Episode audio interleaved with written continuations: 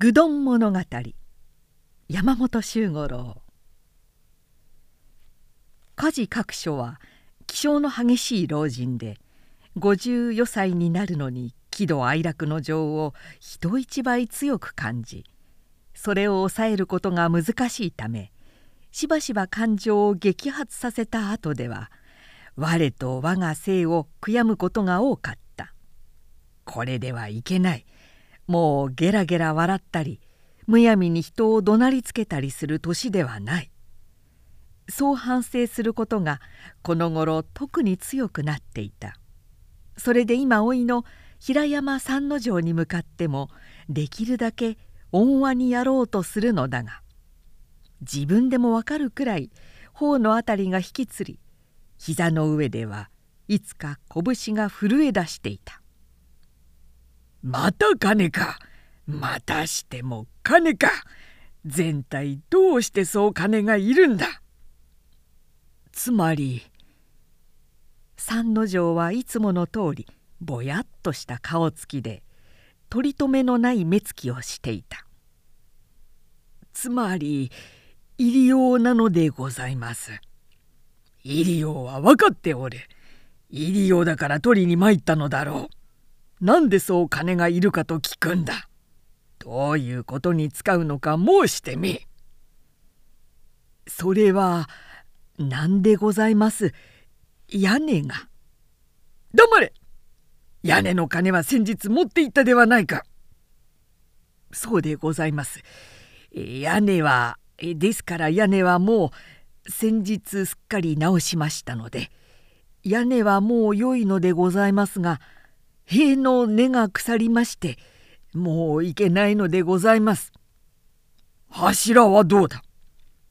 各所は口をへの字なりにした。門はどうだ？壁は？土井どころは？馬屋は？地面もそろそろ行けなくなるんだろう。たくさんだもん飽き飽きした。俺はもう飽き飽きしたぞ。太い感触筋が現れいかにも老人の胴を漂白するように。ピクピクと脈を打った。その方の父三左衛門から預かった金子は200両余りだった。嫁を取る時渡してくれと頼まれた。三左衛門が死んで4年。2年ほどはおとなしくしていたがこの2年余りのうちに何のかのとせびり出しもう半分も残ってはおらん。それもよし全く抜き差しならぬ入りようなら格別だが聞くところによれば拉致もなく他人に刈り取られるというではないか。さようなことがお耳に入っていようとは思いがけないことですな。何が思いがけない？俺の方がよっぽど思いがけなくて呆れているのじゃ。その方の好人物は分かっていたがこれほど愚鈍とは知らなかった。いいから待っておれ。席を蹴るように立っていった老人はすぐにふさ包みを持って戻りそれを三之丞の前へ叩きつけるように突き出した「これが預かった金の残りだ。明細書も中に入れてある。これを持って行って塀なり門なり好きなやつにくれてやれ。ただし、娘美代との縁談は早くじゃ。お言葉ではございますが、それだけは。黙れ早くと申したら早くなのじゃ。無論、この家への出入りも断る。忘れるな。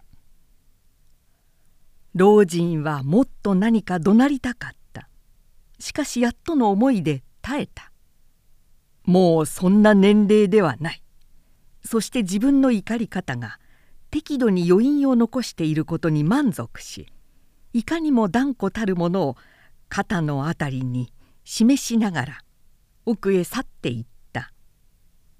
三之丞は当惑した様子でしばらく天井を見たり襖を見たりしていたがやがてそんなことをしていても無意味だと気づいたようにふくさ包みを取って懐へ入れ誰にともなく丁重に会釈して座を立った。玄関へ見送りに出たのは家父一人だった。傘をさして玄関を出ると門の方へ曲がってゆく萩の植え込みのところで脇から回ってきたミオと出会った。彼は「やあ」と言った。娘は傘をかしげて静かに彼のそばをすれ違いながら「ただいま父の申し上げたことをお気になさらないでくださいまし母がそう申しておりました」「何？大丈夫です」三之丞はにこりと笑った「それからあの私」と美代は巧みに声を潜めて明日あたりからまた左兵の家へ参ります。母はすぐこちらへ戻るはずでございますから」そして何事もなかったように濡れて打ち伏す萩の彼方へ去っていった。彼はそれを見送るでもなく落ち着いた足取りで梶家の門を出た。左へ行くと飛鳥川右は城の大手外へ出る。彼の家は飛鳥川に沿ったつくも橋の川下にあるのでもちろん左に行こうとしたがすぐに後ろから呼び止められた「おいおい平山こっちだこっちだ」三之丞は立ち止まった。びしゃびしゃ雨水を跳ね飛ばしながら黒板石七郎が追いついてきた。黒板石七郎は肩の怒った六尺近い曲で酒焼けのした頬骨の高い顔に変な瞳の座ったぎろりとした目をしている「おい今のが火事の娘か」石七郎は三之丞と並んで歩き出しながら言った「美人という評判は聞いていたが本物は噂以上じゃないか。貴様のような男があんな美人を妻にできるとは過宝者だぞ。それがダメなんだ。どうしたんだ？三之丞は答えなかった。元来彼は非常に無口で人と半日差し向かいでいても必要さえなければ一言も口を聞かずにいる方だった必要な場合でさえ人が二言言うところを一言で済ました。笑うことなどはめったにないしよほどおかしい時でも口の隅のところがちょっと歪むくらいのものであった。彼は石七郎の問いには答えず懐からふくさ包みを出しその中から幾ばくかの金子を取って石七郎に渡した。石七郎は素早くふくさ包みの中を見て取り密かにそのぎろりとした目を見張った「約束だけある」「すまんな。だいぶ借りができたようだがしかしこれは必ず返済するんだ。貴様は好人物だが友情に熱いだけ取り柄がある。だから俺は必ず返すぞ。他のやつらのように貸し下されではないからな。いいかそれだけははっきり約束しておくぞ。困る時はお互いだよ。さしたることもないという顔つきだった。石七郎はにやっと笑い金を内懐へ押し込むと「じゃあ別れる。あんまり拉致もないやつに貸すなよ。金は使うように使えば役に立つものだ。また頼むぞ。そう言って大股に立ち去った。三之丞の家はつくも橋の辻から20軒ほど下がった菓子にあり武家屋敷のほとんど外れにあたっていた。彼が叔父に言ったことは嘘ではなく塀も門もひどく朽ちていたし屋敷の建物は柱も根田も緩んでいると見えまるで酔ったようにあっちこっちへ歪んでいる。むしろ歌手たちの住んでいる長屋の方がちゃんとしているのはそちらだけは絶えず手入れをしているからで。横戸にある馬屋とその長屋から見れば主の住まいは廃屋という方がぴったりするほどだった。各所老人から絶縁を申し渡されたあくる日の午後。老人の長男で作事方に勤めている梶モンドが訪れてきた。秋口から降り出した長雨がその日も朝から小闇もなく降っていた。三之丞はその居間で馬だらいや手桶に囲まれて何か書き物をしていた「これは壮観だな。どうしたんだ?」モンドは呆れて目を見張った。数えてみると12三ある。馬だらいや手桶ばかりではない。味噌すり鉢半蔵亀漬物だるなどというものまで大小とりどりのものが部屋いっぱいに並んでいるのだった。雨が盛るんだ。三之丞はごく当たり前に答えた。それは聞かなくっても分かってるよ。だがこんなになるまで捨てておくことはない。差しがやでもしたらよいではないか。何これはまたこれでいいさ。モンドは真正面へ一本食った感じで立ったまま相手の白い顔を見守ったが三之丞が手桶と亀の間へ円座を直してくれたので袴の裾を包むようにして座った「これでいいさと言われればそれまでだが他人に貸す金があるのなら家の手入れくらいはすべきだろう。だがみんな困っているから困っているのは家中全体だよ。その頃福井藩は非常な財政難に当面していた。打ち続く凶作で年貢は上がらず越後高田の24万石からこの越前福井54万に報ぜられて以来の格式上の出費がかさむため家臣たちは名目上にはそれぞれ食禄を倍化したが実際に下げられるものはその何分の1にしか当たらずしかも年々お借り上げ金さえあるので常に備えのない家々の困窮は言葉のほかだった。その中で三之丞は坊父が席巻して束縛の原因を残していってくれたのと彼自ら質素を極めた生活を営んできたおかげで自分の家に関する限りはさして不自由をしなくとも済んだのである。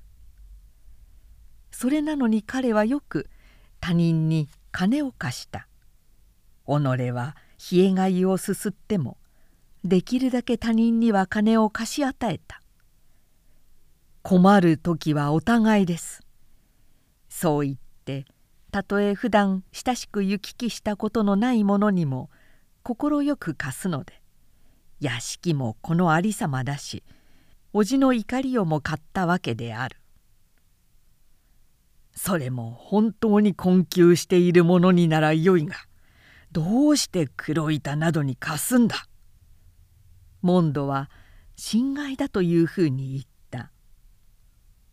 一七郎に貸す金は皆主食に変わってしまう。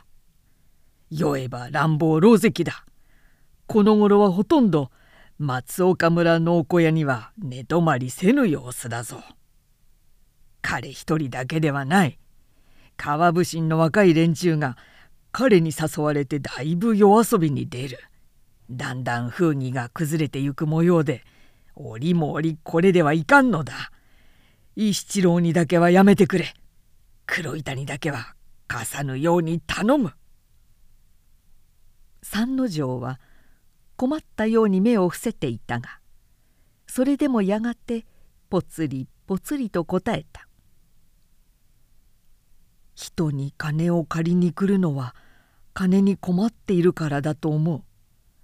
どう使うかということを調べて貸すわけにはいかない。人にはそれぞれ入りようがあるものだ他の者にはそれでよいしかし黒板だけは格別なんだ九頭竜川の包み不審が2年越しやってもまだ拉致が開かぬ。松岡村の包みは築き上げるそばから崩れてしまう。今不審方は何を置いてもこの包みを仕上げなくてはならないんだ。石七郎はそれを妨げる。それでなくとも不審がうまくいかなくて腐っている若い連中をその上主食に誘って無気力にしてしまうんだ。また松岡村の包みは崩れてしまったのか。まだ崩れはしないけれどいつもの例で行くと今が一番危険な時なんだ。今度ダメだったら根本的に計画の立て直しをしなければならぬ。それで言うんだ。九頭竜川は東飛騨の山に源を発し大谷で伊勢川を合わせ朝日で石戸の流れをのみ越前の野において海に注ぐ。山々の水を集める本流は岩をうがち谷を崩すのでその中流には気象の径が多く北国の耶馬渓と言われるくらいだった。けれどもそれがようやく平野における辺りはしばしば氾濫して高知や人家を流すため越前家では2年前からその治水工事にかかったのである。ところが工事半ばまで来ていながら松岡村の包みのところで旗と行き詰まった。そこは下ってくる川の迂回点に当たっているため入念に計算して石垣を築くのだが九分通りまで築き上げると決まって崩れてしまう。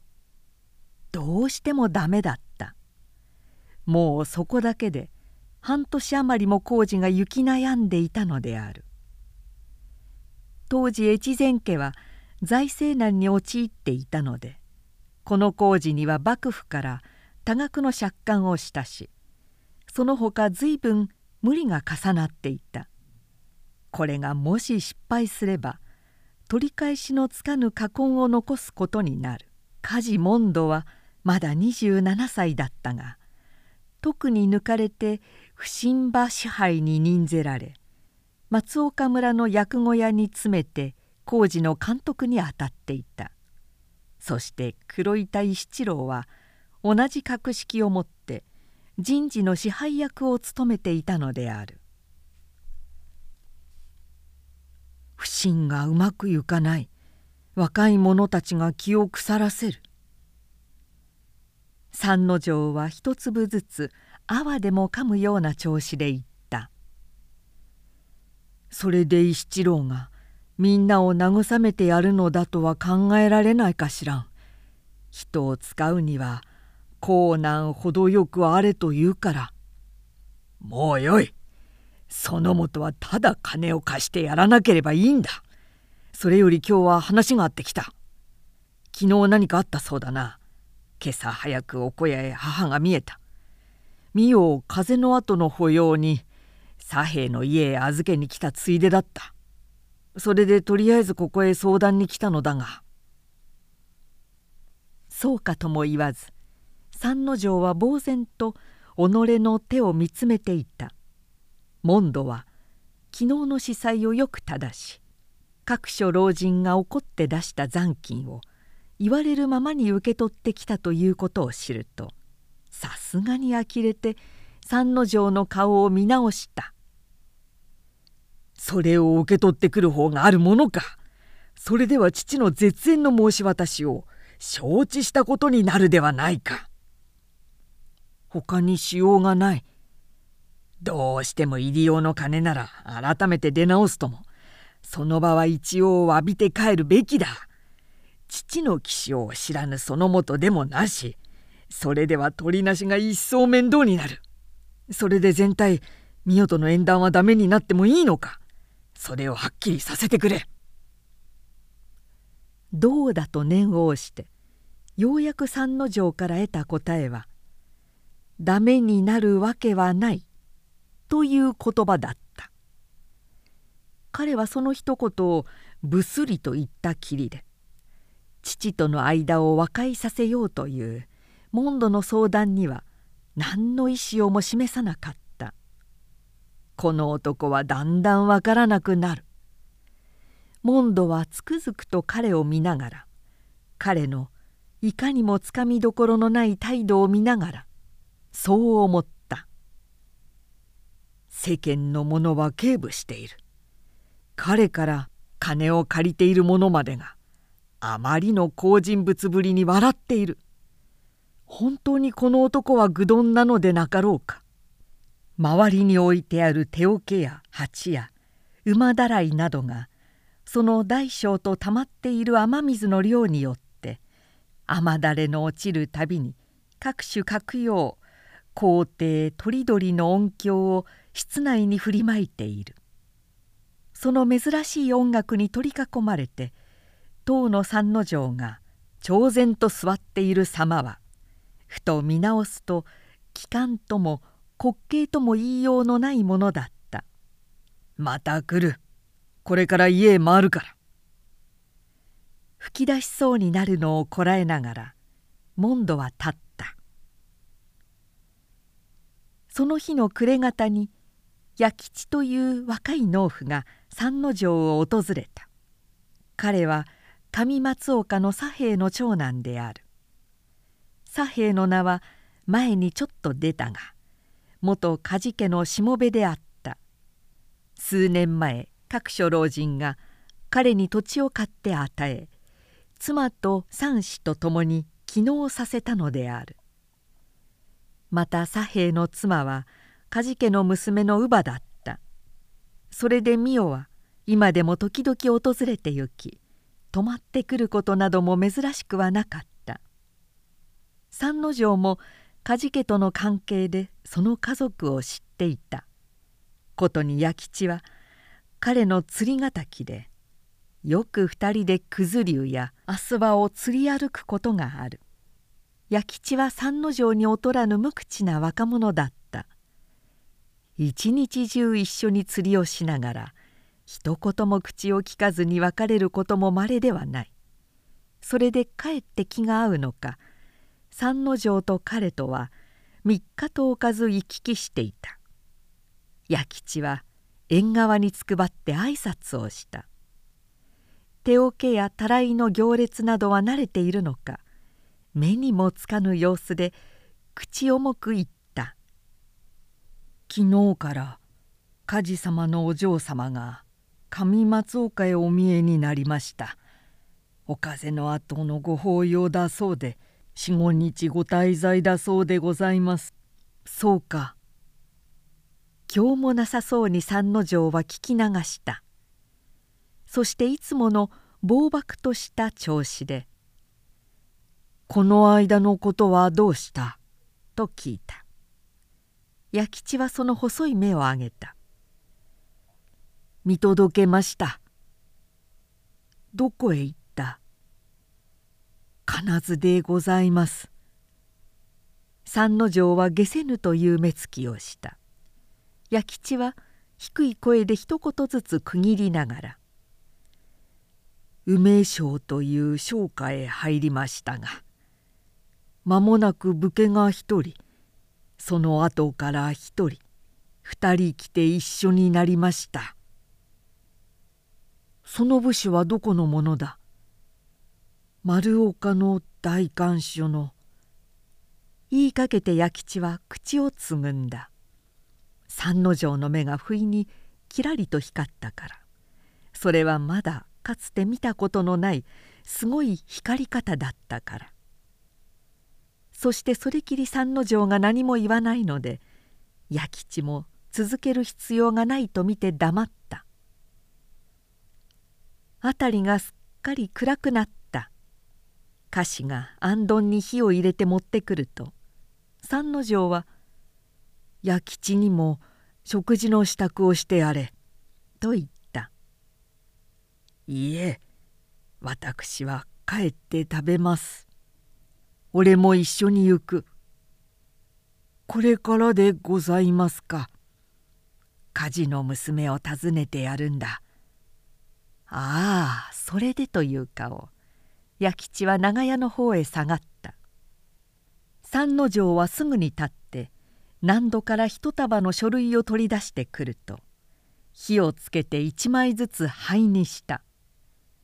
それはこの90日余りを費やして松岡村の堤がどうして築き上がらぬかを独力で調べたものだった。九頭竜を釣り歩きながら水星や流れの方向包みの受ける水圧築き上げる石の畳み方など実地に模型を作ったり古今の治水書を参考にしたりして随分詳しく調べたのである。しかしそれは不要なことだった。ことによるとそうではないか。ふと思いついた疑いからこの一月余り別の方へ調べの手を伸ばしてみた。それは器具ではなかった。弥吉の報告は九分通り彼の疑いを裏書きするものだった。しかもそれは下手をすると非常に重大な結果をきたす問題である。誰に知れてもいけない。闇から闇へ。それも早いほどいい。三之丞はブツブツとつぶやき燃え尽くした灰をかき鳴らしてから座を立った。夕食をしまってからいかにも彼らしくきちんと雨具に身を包んで弥吉と共に家を出たのは午後7時に近かった。雨の降るにり近い道を彼らはほとんど一言も口を聞かずに歩いていた。弥吉の持っている提灯の光がなかったら人間二人が歩いているとは思えなかったに違いない。川岸を行かなかったからわからないがそこは問題の松岡村の堤武神の現場より五丁余りも川上にあたり後ろに永平寺の山を追った赤松の多い静かな村だった。左平の家は小川の流れに沿った小高い丘の陰ですぐに近くに水車場があると見え闇のどこかで重々しい杵の音が響いていた。前触れもなく現れた三之丞を見ても美代はそれほど驚かなかった。前の日にここへ来ることは告げてあったので予期していたというわけではない。ただ彼の場合にはどんな思いがけぬことをしても意外という感じがしないのである。次女とすごろくをしていた美代は静かにそれを肩寄せて「いらっしゃいませ」と言った「今日モンド殿が見えました」そう言って彼は座った。三之丞はその部屋に四半時ほどいた。そして美代が立てた茶を食べるとそこを去った。モンドが来たと言ったきりでその他には何も言わなかった。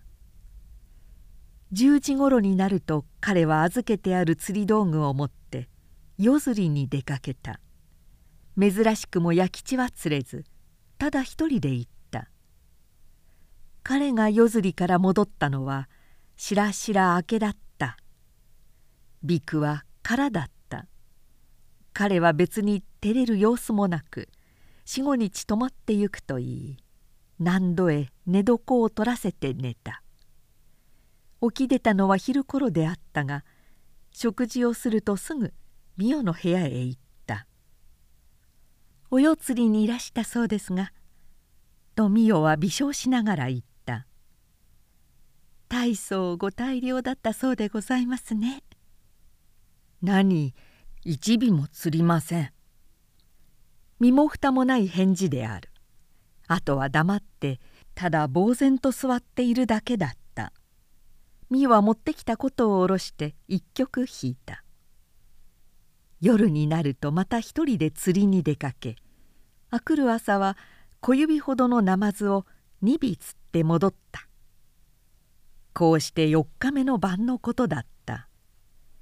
例によって釣り道具を持ち提灯を下げて出かけた彼は九頭竜川の包みへかかるところで提灯を消しそのまま包の影を川下の方へ降りていった。闇の中に窓の明かりが見え出した。川武神の役小屋である。三之丞はその明かりを目測にして立ち止まった。昼のうち止んでいた雨が夕方からまた降り出していた。彼は雨具をいつでも脱げるようにして包みの斜面にじっと身を伏せた。晩秋10月のことで更けるとかなり寒気が厳しくなってきた。彼は身動きもせず執念深い野獣のようにじっと身を忍ばせていた。しかしその甲斐はあった。寒さと雨を耐え忍んだ四夜の辛抱は報いられ待ちに待った時がやってきた。午前一時を告げる鐘の音が雨夜の彼方から聞こえ始めるとすぐ包みの上をひたひたと人の足が近づいてきた。そして10軒ほど上へ通り過ぎて止まった。三之丞も同じように包みの斜面をその足音の止まった辺りまで戻った。包みの上ではコンコンとせく声がした。風でもひいているらしい。それからやがて川の方へ降りてゆく気配がした。三之丞は雨具で光の漏れないようにして提灯に火を入れ静かに包みの上に上がった。そこは川の迂回点で大量の石を何度築き上げても崩れてしまう難所だった。今はその6回目の工事がほとんど完成しかかっている。三之丞はそこへ近寄ってみた。道の上に大将が雨具に包んで置いてあった。彼はそれを取り上げ再び元の斜面へ戻った。包みの向こう側の石の防壁で何かしている物音が聞こえた。石と金属との打ち合う音らしい。しかし間もなく音は止んだ。そしてコンコンとせく声が包みの上へ上がってきた「おや?」という低い声が聞こえた。刀がなくなっているのに気づいたらしい。三之丞は静かに立って包みの上へ上がった「刀なら俺が預かっている」相手はほとんど仰天した。本能的に飛びかかろうとしたが提灯の光でそれが平山三之丞だと知るともう一度驚いて踏み止まった。それは黒板石七郎だった。釣り道具をぶらぶら下げ提灯を持った三之丞の格好は石七郎には常にも増して愚鈍に見えたのである「なんだ黒板か」三之丞は枯れ木の枝でも折るような口調でつぶやいた「こんなところで誰かと思った」「包みの様子を見に来たんだ。貴様だから言うが。いや言ってもしょうがないか」なぜどうしたんだね。これはごく内密な話だが。三之丞から刀を受け取り腰に刺しながら石七郎は低い声で言った。この包みがくぶ通り築き上がると崩れる。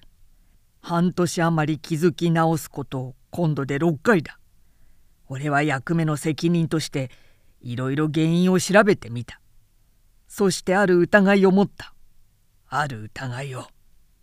どうしてもその他に原因は考えられないんだ。三之丞は黙っていた。それは誰かが川武神の邪魔をしているのではないか。築き上げる石を誰か密かに崩しているのではないかということだ。話がわかるのかどうか。三之丞はうんともすんとも言わない。石七郎は舌打ちをしたが途中でやめることもできずに続けた「それで俺はこの20日余り毎晩そっとここへ来て見張っていたんだ。だから突然貴様が現れた時にはてっきりそのくせ者だと思ったぞ。俺もそう考えた。なんだって。誰かが包みを築き上げるそばからそっと崩すに違いないって。石七郎は呆れて目を見張った。これは驚いた。貴様でもものを考えることがあるのか。だがそれでは聞くが。と石七郎は続けて。全体川武神の邪魔をするやつは何者だと思うか。何の必要があって邪魔をすると思うんだ。その元はどう思う？俺か。俺は大体見当がついてる。つまり不審が伸びればそれだけ自分の利益となるやつだ。作事奉行から出る資金をかすめるかもしれぬ。材料の買い上げに賄を取るかもしれぬ。いずれにせよ不審を延々させて己の私欲を満たすやつがいるんだ。俺はそいつのすることに違いないと睨んでいる。三之丞は黙って聞いていたがやがてぽつりとつぶやくように「俺は少し違う」と言い出した。誰かが川武神の邪魔をしているのは確かだ。そのところは同じだが何のためにそんなことをするかそこの考え方が違う。どう違うんだ？俺はお家の歴史を考えた。なんだ？越前家はご不幸なお家柄だ。上皇院様は神君のご次男におわしながら御親子の御仲はことのほか冷ややかであった。ご幼年にして豊臣秀吉の御養子とならせたもうたがしばしば命も危なき場合神君には秀吉にくれたる子なり生かすも殺すも我の知るところならずと仰せられたとある。おいおいバカの一つ覚えもいいが何のためにそんな古い話を持ち出すんだ？また遷都の入道一泊様は御身持ちよろしからずとて67万石の大使をご改易今に至るも流国のおいたわしきお身の上だ。このように越前家は常にご宗家より睨まれてきた。そうして今も睨まれている。おい貴様穏やかならぬことを言うぞ。俺はそう思う。この度の川武神には藩でも無理をしているし公儀からもかなり多額の借款をしたそうだ。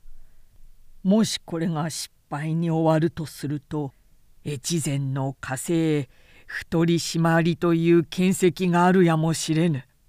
いや必ずある。なぜならばそれがこの包みの築き上がらぬ原因だからだ。公儀は越前を憎んでおられる。入道様はまだご存命だからな。あまりに重大な言葉だった石七郎は引きつったような目でおそらく恐怖をさえ感じている目で三之丞をねめつけた。しかしだがどうしてそんなそんなこと考えついたんだ？ある男がと三之丞は重たく言った。丸岡の大官所と意義を通じている。しばしば金津で密会している。そしてその男は深夜この包みへ来て石の防壁のくさびを抜いた。俺はその男を知っているよ。喉の引き裂けるような叫びとともに抜き打ちの体験が提灯の光を斜めに切った。どちらがどう動くかわからなかった。丸い提灯の明かりが23度激しく揺れ人影がかがんだり伸びたりした地の上で雨水の跳ね飛ぶ音がし続いてからりと体験が地に落ちたそして一人がつぶてのように一掃したが風を切って投げられた釣り竿に足を取られしぶきを上げながら転倒した足でもくじいたのか跳ね起きようとしたが「あっ!」と苦痛の叫びを上げそのまま水たまりの中へ両手をついて息も絶え絶にあえいでいた。提灯を持って三之丞が静かに近づいてきた「どうした？立てないのか？足でも痛めたのなら俺が肩を貸してある。さあ立っていこう」。きれ石七郎は絶望的に叫んだ「もう生きてるつもりはない。この首を切れ!」それはダメだ。三之丞はいつものまだるこい調子で言った「黒板石七郎の体には大官本田甲斐守の糸がついている。切れば切ったことで。お家に傷をつけるもとだ。ではどうしようと言うんだその元が自分で切腹するんだ。主食に溺れて借財を重ね役目を怠った席を引くと自分の手で遺書を書いた上腹を切るんだ。俺が嫌だと言ったらどうする？承知するよ。だって俺が承知させずには置かないもの。石七郎は苦痛で引きゆがむ顔を上げほとんど昇胆するように三之丞を見た。それが貴様にできるというのか？できるさ。彼は静かに答えた。俺は愚鈍な生まれつきだ。愚鈍にはまた愚鈍で取り柄がある。愚の務むるは堪能の足らざるよりよしと言うじゃないか。俺は何事でもゆっくりと念を入れてやるのが好きだよ。雲は重いが雨は上がっていた朝になったのに門を固く閉ざしていた奥の居間では白装束に着替えた石七郎が覚悟の決まった顔で微笑さえしながら三之丞と話していた「そうだ幕府は越前家を憎んでる」彼は告白するように言った「幕府が憎んでいるというより閣僚たちの陰謀だという方が当たってる」ともあれ幕府はその権威と基礎を固めるためにまず審判をやり玉にあげようとして焦っているのだ。水戸も紀伊も尾張も同様だが忠直様のことがあるので越前は最も危ない。俺はしくじったが安心はならん。いいかこれが俺の置き土産だぞ。三之丞はただうなずくだけだった。しかし全体どうして俺に見当をつけたんだ？俺は随分ボロを出さぬように苦心したつもりだがなにごく分かりきったことだよ。にこりともせずに三之丞は答えた。それはねその元が不必要な金を借りに来たからなんだ。不必要な金とは何だ？そのもとには代官から金が来ているはずだ。金には困ってはいないんだ。けれども下役どもを供応するためにその金の出どころを作らなければならない。つまり金はいらないが金の出どころが入りようだったんだ。それが貴様に分かったのか。俺は人にかなり金を用立ててきた。だから借りに来る者の様子を見ればのっぴきならぬ金かそれともさして必要のないものかは見当がつく。そのもとはさして必要ではなさそうだった。しかもあんまり借り方が激しすぎた。これを不審に思わないとしたら思わない方が不思議だよ。たそれだけのことか。そうだよ。白紙の上についたシミはどんなに小さくとも目につくからな。石七郎は己をあざけるように苦笑し静かに襟をくつろげた。越前52万億へ槍をつけ損じた。乗るか反るか。一後の山を張ったのだがそして俺の出世の席はもうできているのだが空回りだったね。そう言って三之丞は立った。どうする？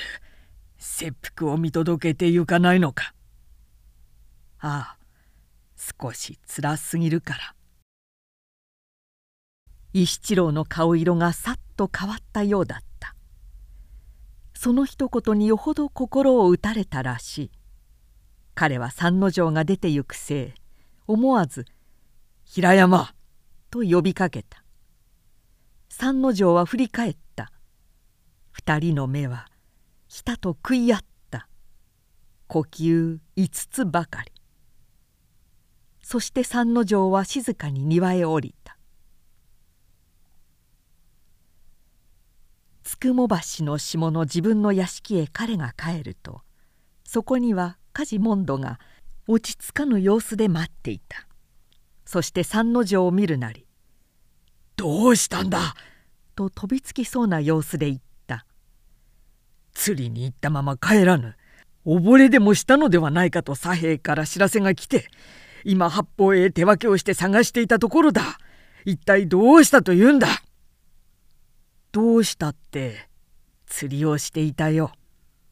しかしどこを探しても見つからぬと言っていたぞ。どこにいたんだ？日野川へ行ってみた。九頭竜はもうダメだよ。彼は挑然と言った。考えてみたら長い川伏信で魚なんかいなくなってる。それに気がつかなかったものでね。モンドは走って行って歌手たちに三之丞の帰宅を知らせろと命じた。そして戻ってきた時にはいくらか気が静まったようだった。とにかく無事なのはよかった。しかしそれよりもまずいことができたぞ。左兵から使いが来たのでその元がもう3日も上松岡の家に滞在していたことが父に分かってしまった。美代と同じ家に寝泊まりしたというのであれに傷がついたとひどく怒っている。この方が問題だぞ。そんなことはないさ。どうしてそんなことがないんだ。それがわからないのかというように三之丞はまじまじと問答を見ていった「だって言い名付け同士が三日宮も同じ屋根の下にいたんじゃないか。叔父上がいくら婚約は破談だと言ってももう世間が許さなくなったわけだ。だからもう何も問題などはないんだよ。そうだやはり愚鈍ではなかったんだ。そう思いながらけれどモンドはしばらく何も言えずに三之丞のとぼけたような顔を見つめていた。